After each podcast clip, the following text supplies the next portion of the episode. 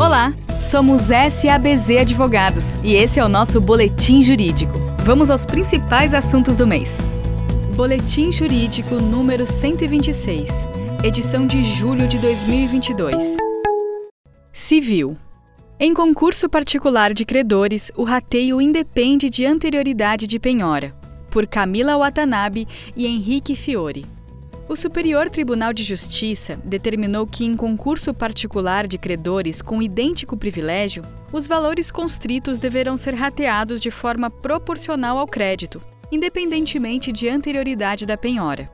Esse entendimento foi firmado pela terceira turma no julgamento do recurso especial número 1.989.088, em que se discutiu a forma como deveria ser feita a distribuição de valores entre credores titulares de créditos que gozam do mesmo privilégio. Na origem, o Tribunal de Justiça de São Paulo proferiu acórdão em que reconheceu que a pecúnia depositada em juízo é insuficiente para saldar a totalidade do crédito dos dois credores e determinou a divisão per capita dessa quantia constrita, com a aplicação do limite de 150 salários mínimos estabelecido pelo artigo 83, parágrafo 1 da Lei 11.101 de 2005. Entretanto, o STJ julgou procedente o recurso especial, reformando o entendimento do Tribunal ACO para determinar a divisão dos valores penhorados de forma proporcional ao crédito das partes, independentemente da anterioridade de penhora. Isso porque os créditos possuem privilégio de mesma natureza, o que atrai a incidência da regra do artigo 962 do Código Civil. Além disso, foi determinado que não cabe a limitação prevista no artigo da Lei de Recuperação e Falência, pois não se trata de concurso universal de credores, mas de concurso particular. Civil. STJ decide em favor da penhora de bem de família para o pagamento de empreiteiro, por Renan Soares e Henrique Fiore. A terceira turma do Superior Tribunal de Justiça admitiu a penhora de bem de família, que no caso era objeto de contrato de empreitada global. De acordo com a lei que trata da impenhorabilidade do bem de família, o imóvel residencial próprio do casal ou da entidade familiar é impenhorável e não responderá por qualquer tipo de dívida civil, comercial, fiscal, previdenciária ou de outra natureza, contraída pelos cônjuges ou pelos pais ou filhos que sejam seus proprietários e nele residam, salvo nas hipóteses previstas nesta lei. Referida norma estabelece como uma das exceções à regra de impenhorabilidade a possibilidade de penhora do bem de família pelo titular do crédito decorrente do financiamento destinado à construção ou à aquisição do imóvel, no limite dos créditos e acréscimos constituídos em função do respectivo contrato. No caso do recurso especial número 1.976.743, o STJ aplicou esta exceção, garantindo assim o direito do credor à penhora do bem de família. Civil. STJ mantém bloqueio de ativos de fundo de investimento por dívida contraída por cotista. Por Renan Soares e Henrique Fiore. A terceira turma do Superior Tribunal de Justiça manteve o bloqueio judicial de ativos de um fundo de investimento constituído por devedores com o objetivo de fraudar credores. No caso, ficou constatado o abuso de direito por parte dos devedores, o que acarretou a desconsideração inversa da personalidade jurídica, com a inclusão do fundo no polo passivo da execução e o bloqueio de seu patrimônio. Referido bloqueio foi excepcional em razão das circunstâncias específicas do caso concreto. Em geral, os devedores respondem no limite de suas cotas, sem qualquer corresponsabilidade do fundo e dos demais cotistas. Civil. STJ veda fixação de honorários por equidade em causas de valor elevado. Por Camila Nakamura e Henrique Fiore o Superior Tribunal de Justiça vedou a fixação de honorários por equidade em causas de valor elevado. O processo foi julgado sob o rito dos recursos repetitivos, ficando estipulado que os honorários em causas de valor elevado serão fixados pelos percentuais dos parágrafos 2 e 3 do artigo 85 do CPC sobre o valor da condenação, do proveito econômico obtido ou do valor atualizado da causa, o arbitramento por equidade poderá ocorrer apenas se o proveito econômico for irrisório ou se o valor da causa for muito baixo. Imobiliário. Alterações na Lei de Incorporações Imobiliárias, por Renan Soares.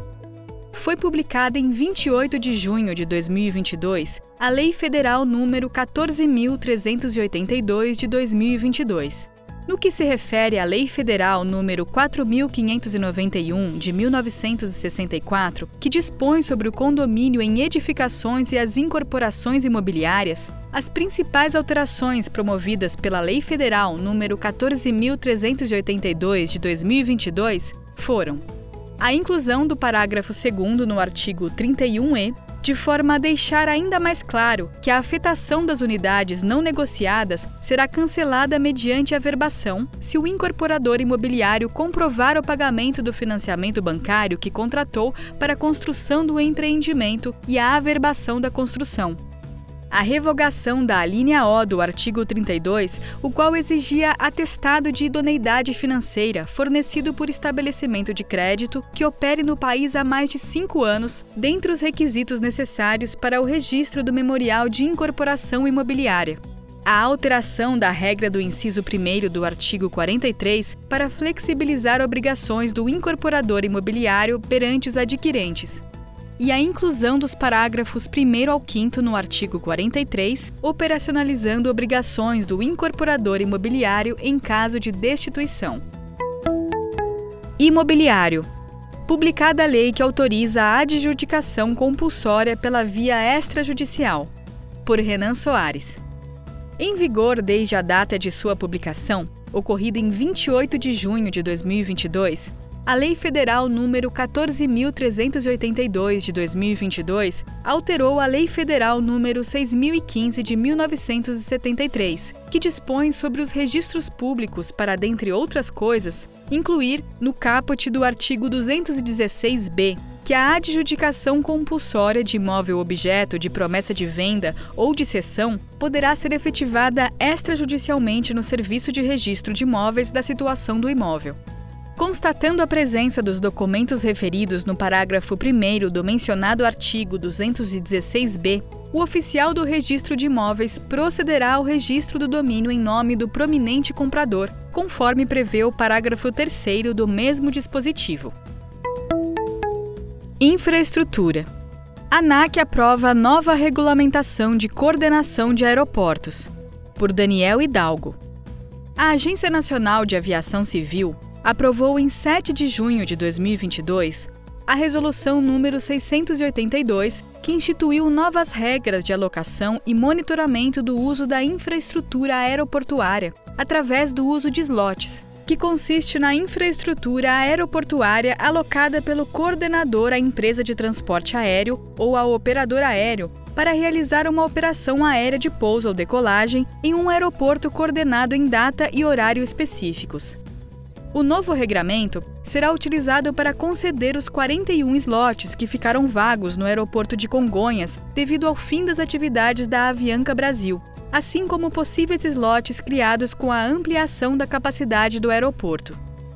A resolução também criou a possibilidade de trocas e cessão de slots entre companhias aéreas de diferentes grupos econômicos, que produz como efeitos a redução de barreiras de acesso e saída de companhias em aeroportos deficientes em infraestrutura e viabiliza soluções de mercado entre as próprias companhias, elevando a eficiência do uso dos slots.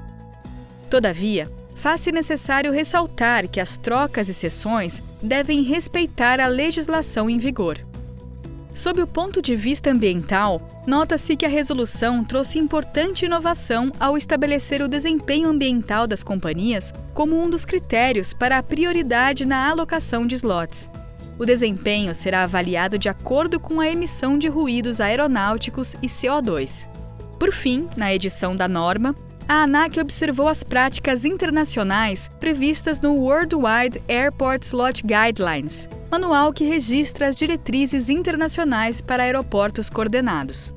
Considerando as diretrizes do Worldwide Airport Slot Guidelines, a ANAC estabeleceu regras específicas para o aeroporto de Congonhas em virtude do saturamento da infraestrutura do aeroporto como a limitação na participação de slots por companhias do mesmo grupo econômico em até 45%, definição de critérios qualificatórios para novos entrantes a fim de evitar a operação de companhias sem capacidade operativa e o favorecimento de empresas já estabelecidas no mercado brasileiro, mas que tenham pouca atuação em Congonhas.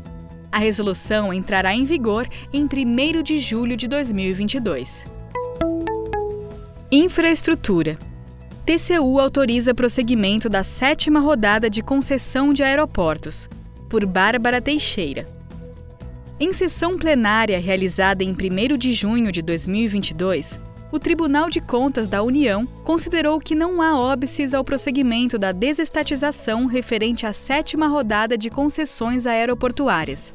A Secretaria Nacional de Aviação Civil do Ministério da Infraestrutura foi cientificada sobre a inadequação da metodologia empregada nas estimativas de investimentos de engenharia, que foi corrigida após a expedição de diligências por parte do TCU. Com relação às minutas de edital e de contratos, não foram encontradas modificações significativas em relação ao que já foi examinado em rodadas anteriores. Os 15 aeroportos incluídos nesta rodada serão divididos em três blocos a serem licitados separadamente.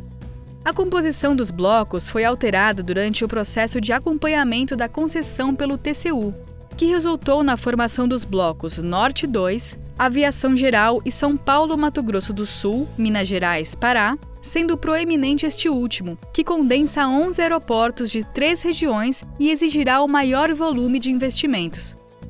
Diante da aprovação pelo TCU, a Agência Nacional de Aviação Civil publicou o edital para ampliação, manutenção e exploração dos aeroportos.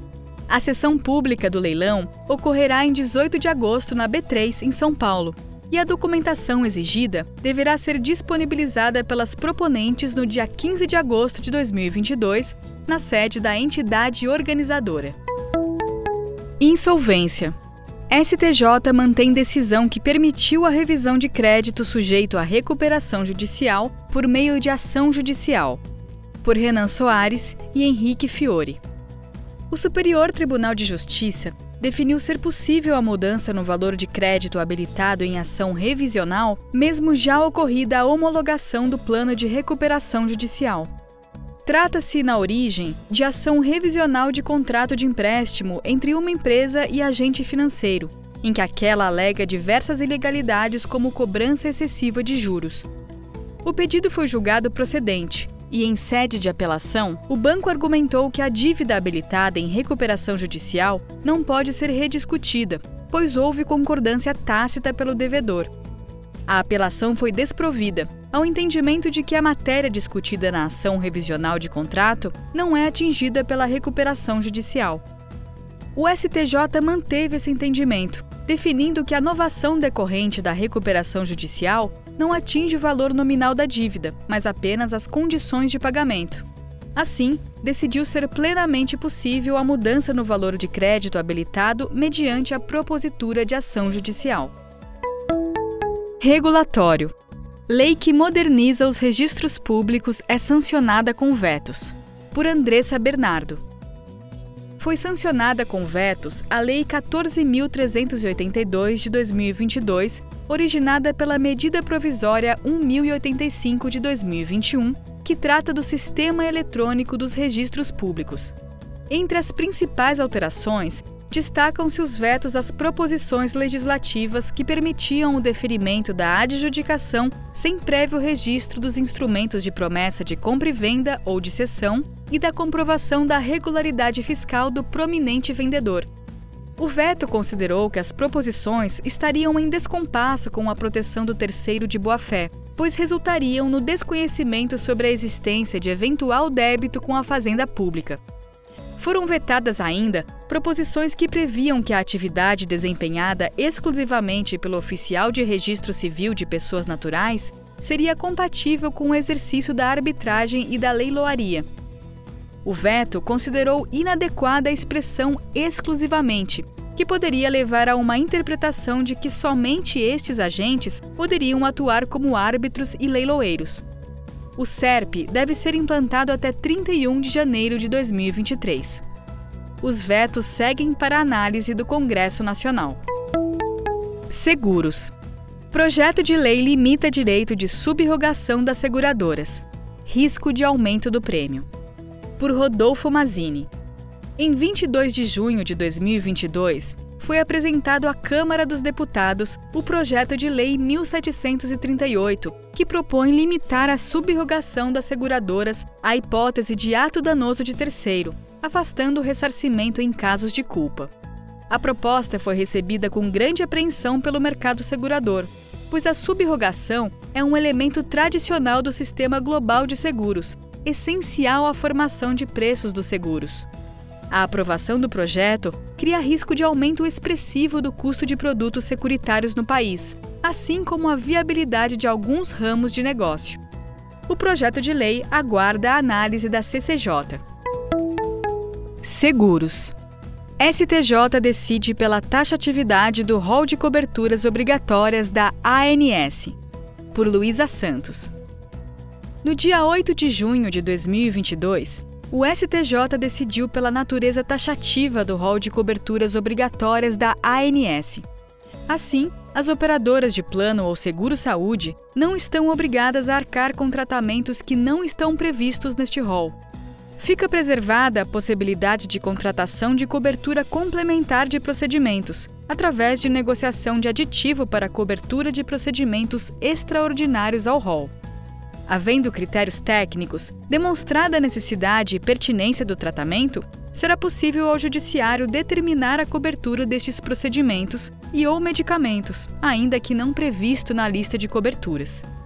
A decisão visa proteger o equilíbrio atuarial dos planos de saúde, logo, a racionalidade de seus preços para os beneficiários de planos de saúde. Seguros. Tribunal Regional Federal da Quarta Região mantém proibição de comercialização de seguros por Associação Catarinense. Por Pedro Mingotti. A desembargadora Vânia de Almeida, do Tribunal Regional Federal da Quarta Região, decidiu que, havendo indícios razoáveis de operação de seguros por sociedade não autorizada, é cabível a suspensão das atividades por tutela provisória. A decisão ocorreu em agravo de instrumento em ação civil pública, movida pela Superintendência de Seguros Privados contra a Associação de Benefícios do Oeste e Região, interposto para obter efeito suspensivo de decisão que deferiu tutela provisória para determinar que a associação se abstenha de comercializar contrato de seguros. A comercialização de seguros depende de prévia aprovação da SUSEP, entidade legalmente constituída para supervisionar este mercado. A não observância desta exigência sujeita a sociedade não autorizada à incidência de multa. Com a decisão, a tutela provisória segue com efeitos até a publicação da sentença de primeiro grau. Tributário. CSRF reconhece isenção de IRPJ e CSLL ao Santos Futebol Clube por Raíza Garcia e João Matarazzo. Em recente decisão proferida pela primeira turma da Câmara Superior do Conselho Administrativo de Recursos Fiscais, o Santos Futebol Clube obteve anulação de cobrança milionária a título de IRPJ e CSLL. No caso concreto, a União Federal exigiu IRPJ e CSLL sobre o lucro auferido por meio das atividades desempenhadas pelo time da Baixada Santista nos exercícios de 2011 e 2012. A cobrança foi fundamentada na Lei Pelé, que equipara as sociedades desportivas profissionais a entidades empresariais.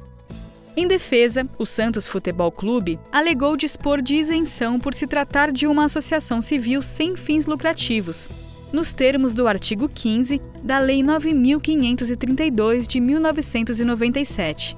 Após decisão desfavorável ao contribuinte em 2018, em 6 de junho de 2022, a CSRF decidiu que, desde a alteração da Lei Pelé, os clubes de futebol podem pleitear a isenção na condição de associações civis que prestam serviços sem fins lucrativos, destinados à sua razão de existir e colocando-os à disposição daqueles que podem se beneficiar da prestação. Tributário. Reforma da transação tributária traz benefícios ao contribuinte. Por Thaís Santoro. Em 22 de junho de 2022, foi publicada a Lei 14.375 de 2022, que trouxe importantes alterações na Lei 13.988 de 2020, que trata da transação tributária federal. Dentre as mudanças trazidas pela nova norma, que conferem maiores benefícios aos contribuintes, destacam-se a possibilidade de inclusão de débitos ainda em discussão administrativa, a ampliação dos descontos máximos de 50% para 65% e do prazo para pagamento de 84 para 120 parcelas, exceto débitos previdenciários, a possibilidade de utilização de prejuízo fiscal e base negativa da CSLL para quitação de até 70% do saldo remanescente a ser transacionado, a normatização da possibilidade de utilização de precatórios e de direitos creditórios contra a União para a amortização de principal, da multa e dos juros transacionados, a flexibilização da necessidade de apresentação de garantias e a não tributação dos descontos concedidos no bojo da transação. As alterações mencionadas dependem de regulamentação, que deverá ocorrer em breve por meio de portarias do Ministério da Economia. Tributário. STJ decide que a venda de ações por herdeiros não é isenta de IRPF. Por Isabela Silva. A segunda turma do Superior Tribunal de Justiça negou por três votos a dois a isenção de imposto de renda de pessoa física no caso de venda a terceiro de participação societária oriunda de herança. No julgamento, o ministro Herman Benjamin entendeu que a extensão da isenção do IRPF para herdeira, quando da venda de ações, configura violação ao artigo 111, inciso 2 do Código Tributário Nacional. O ministro destaca o artigo 4 do Decreto-Lei 1510 de 1976 para justificar a negativa do direito da contribuinte, o qual permite a isenção do IRPJ na transmissão da ação para o herdeiro mas não garante a isenção na fase seguinte, de venda. A ministra Suzete Magalhães acompanhou o voto divergente do ministro Herman Benjamin, fundamentando-se nos precedentes do STJ no sentido de que a isenção, neste caso, é personalíssima, de modo que incide somente na transmissão ao herdeiro e não mais na venda das ações pela herdeira a terceiros. No início do julgamento, em 2018, o voto do relator ministro Mauro Campbell foi no sentido contrário à jurisprudência da primeira e segunda turmas, dando provimento ao recurso da contribuinte e concedendo a isenção de IRPF na venda das ações a terceiro. Todavia, o relator ficou vencido, prevalecendo o entendimento que a venda de ações por herdeiros não é isenta de IRPF. Tributário. Tribunais impedem União de tributar os incentivos fiscais de ICMS, por Vitor Cuno. Diversas decisões judiciais têm impedido a União de cobrar tributos federais sobre os incentivos fiscais de ICMS.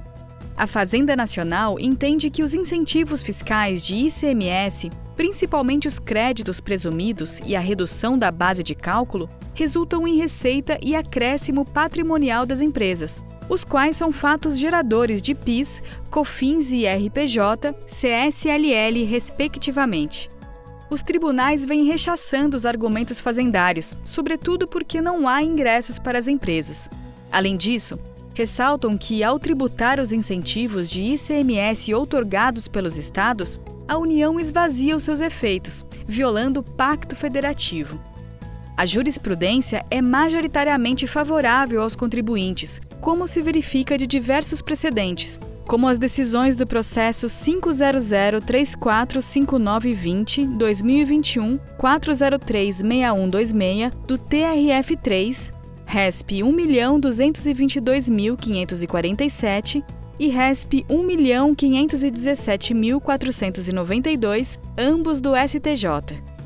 No STF, está pendente o tema 843 de repercussão geral, que vai decidir de maneira vinculante se é constitucional a tributação por PIS e COFINS dos créditos presumidos de ICMS. A maioria dos ministros havia votado contra a tributação, mas o julgamento foi interrompido por pedido de destaque.